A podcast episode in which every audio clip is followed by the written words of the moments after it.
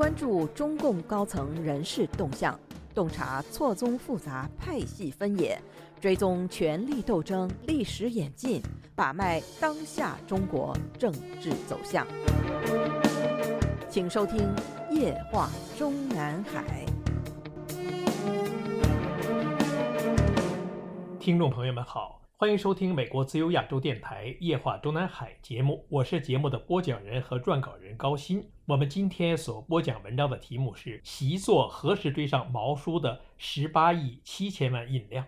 我们本专栏的上篇文章中已经向读者和听众们提示了习近平陆续出版的各类著作的总印量的最保守统计，也早已经把邓小平甩出了好几条街。据统计，一九八零到一九八九年十年内出版邓小平著作二十六种，其中邓小平非文选部分著作为五千六百万册左右，邓小平文选为四千四百零八万册。另据人民出版社的人民出版网报道，邓小平文选发行总数为六千万册。邓小平文选减去重复计算部分，这期间出版邓小平著作总数应该在一亿两千万册左右。一九九零年后至二零零六年七年时间，若按邓小平著作平均出版发行数计算。邓小平新版文选与其他著作总出版数不低于八千万册，合计邓小平出版图书总量超过两亿册。那么，随着习近平在位时间的长长久久，习近平著作选读在出版了第一和第二卷之后，还会再有第三、第四直至第 N 卷，其日后的发行量将会达到怎样一个天文数字呢？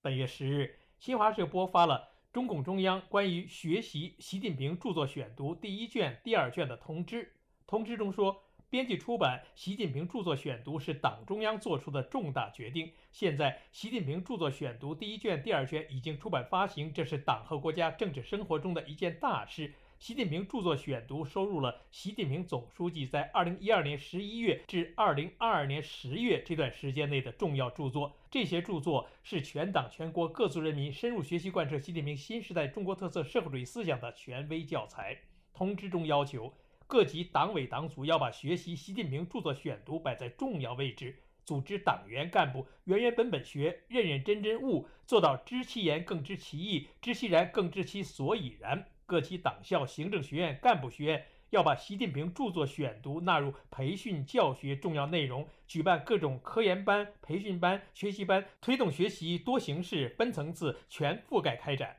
各高等学校要把习近平著作选读作为师生理论学习教材，更好推动习近平新时代中国特色社会主义思想进教材、进课堂、进头脑。请注意，这份中共中央通知中所使用的“进头脑”三个字，赤裸裸地昭告天下，不但是要用这两本习近平著作选读教化全党，更要用这两本习作当成必备必读教材，对全体大学生进行政治洗脑。那么，既然是教材，当然是要保证人手一套两本。据新华社去年六月对外发布的最新统计数据，中共党员数字已经高达九千六百七十一万多名，其基层党组织则达到了四百九十三点六万个。至于大学生数字，目前在校大学生已达四千万之多，去年的大学本科毕业生已经突破了一千万。那么，考虑到在校大学生中有一部分是党员，所以我们不妨把九千六百万的党员数字只加上三千四百万的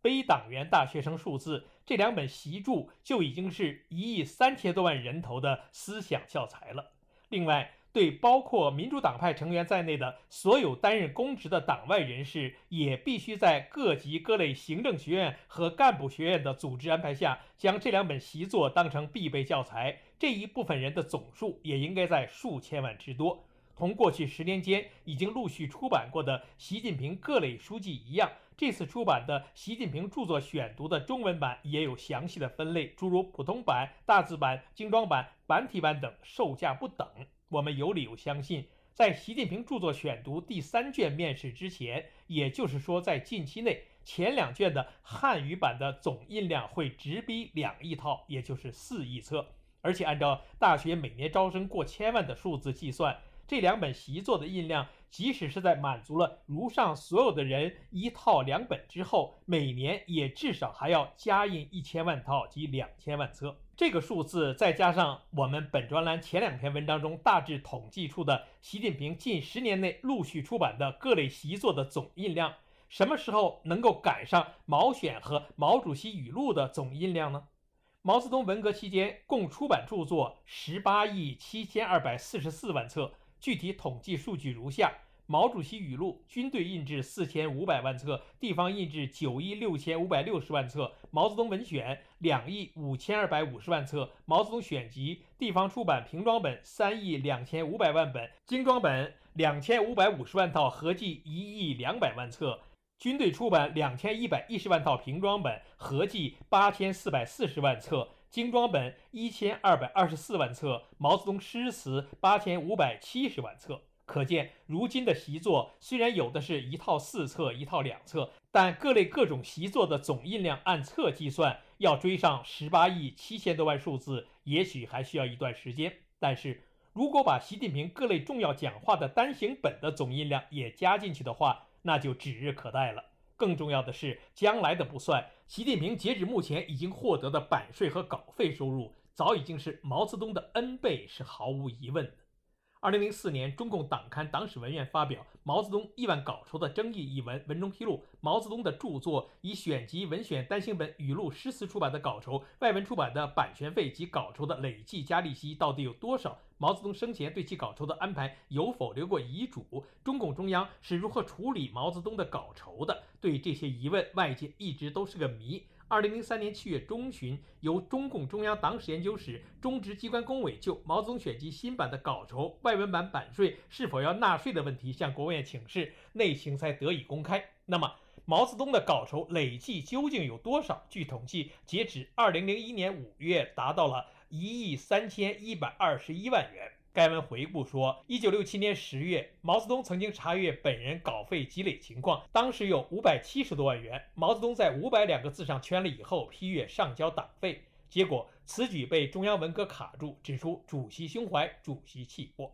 一九七六年十二月底，汪东兴在清查毛泽东私人财产时，发现毛泽东存放在中国人民银行总行的稿酬累计存款为七千五百八十二万余元。是用中共中央中南海第一党小组的名义开户的。据王东兴所述，毛泽东的稿酬累计多少，以什么名义存放，当时只有周恩来、汪东兴、张玉凤知道。另外，毛泽东以个人姓名在中国人民银行中南海支行开设的户头账上，通常存有八九十万元。毛泽东在一九五九年四月至一九六一年十月，从稿酬中提取二十二万元给七名党外知名人士，其中给张世钊十万元。毛泽东戏称这是给张世钊的旧债，因为一九二零年四月，张世钊在上海曾经赠了两万银元给困境中的毛泽东。一九六六年初，又提取了十万元给了程思远。从一九六五到一九七六年二月，毛泽东先后九次提取了三十八万元人民币和两万美元给了江青。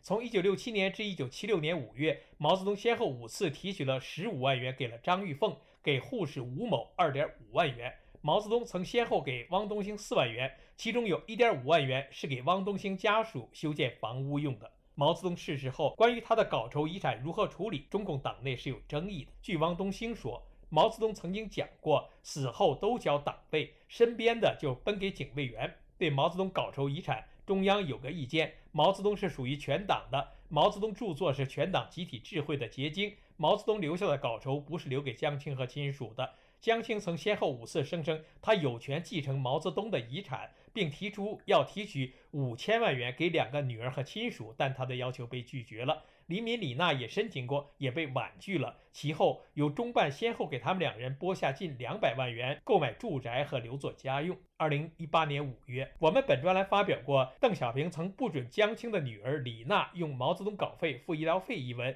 文中讲述的内容是当年在杨尚昆身边工作的人士亲口讲述的。一九九一年五月，江青自杀前，李娜因为多种慢性病需要同时治疗和保养，前后花了数千元医疗费。到单位报销时，单位会计向他出示有关财务规定，说明他的药费中有一大部分属于公费医疗制度规定不能报销的所谓自费药品。当时的李娜眼看已经因为看病欠债，万般无奈，只好硬着头皮给中共中央写了一封信，询问他父亲毛泽东生前的财产，尤其是稿费，他自己是否有权继承一部分。他表示自己不敢奢望多要，只希望如果能同意从他父亲过去的稿费中支取数千元，弥补因治病而欠下的亏空，他即感恩不尽。相信他父亲以后的以邓小平为核心的第二代领导集体对他恩重如山了。没成想，报告交到邓小平处后，邓小平冷漠地说了一句：“毛泽东过去的财产都是党和国家的财产，任何人都不能随便支取。”李娜要求提取父亲毛泽东生前稿费积蓄一事被邓小平拒绝之后，通过杨尚昆的儿子杨绍明向杨尚昆求救。杨尚昆对自己家人说了一句：“小平同志在对待主席后代的问题上太不厚道。”邓小平一句话即断绝了李娜对毛泽东财产的合法继承权。因看病欠钱无力偿还的李娜为此仰天长叹，终于明白了什么叫冤冤相报，什么叫世态炎凉。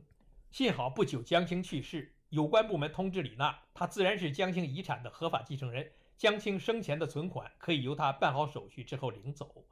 中国大陆的官方媒体上当年曾经刊登一篇歌颂毛泽东后代平民生活的文章。文中说，毛泽东去世之后，李娜没有继承毛泽东的一分钱的遗产。毛泽东去世之后，李娜有过一段异常孤独、困难的时刻。那些年，由于母亲江青在北京远郊秦城监狱服刑，她经常要花整天的时间乘公共汽车去那里探监。毛泽东去世后，李娜没有享受到一点特权。在随后的改革开放时代，李娜自然也属于那种落后于时代的人。她只是本本分分的做人，谨小慎微的依靠着那份工资生活着。二零零三年纪念毛泽东一百周年诞辰前后，一篇题目为《李娜、李敏现身，生活现状曝光，全国人民都哭了》的报道文章说，李娜长期患病而得不到有效的治疗，按照目前的医疗制度，诸如透析等项目都是要自费的，而一般的公费药物根本无法治疗。李娜的病情已经十分严重，双肾严重萎缩，据专家诊断，唯一的办法就是要换肾，而这是不可能的。李娜因为退休很早。工资标准很低，不可能有那么多的钱来做透析治疗，更不可能做手术治疗。可以说，李娜是凭着一种精神的力量在与病魔抗争的。这篇文章说的虽然是事实，但到二零零三年即已经是旧闻了。事实上，邓小平担任中共政权实际上的一把手期间，被他刁难的毛泽东主要后代是李娜一家，当然是因为李娜的生母是江青的原因。而到邓小平一九九二年终于决定还是要在十四大上维持江李体制之后，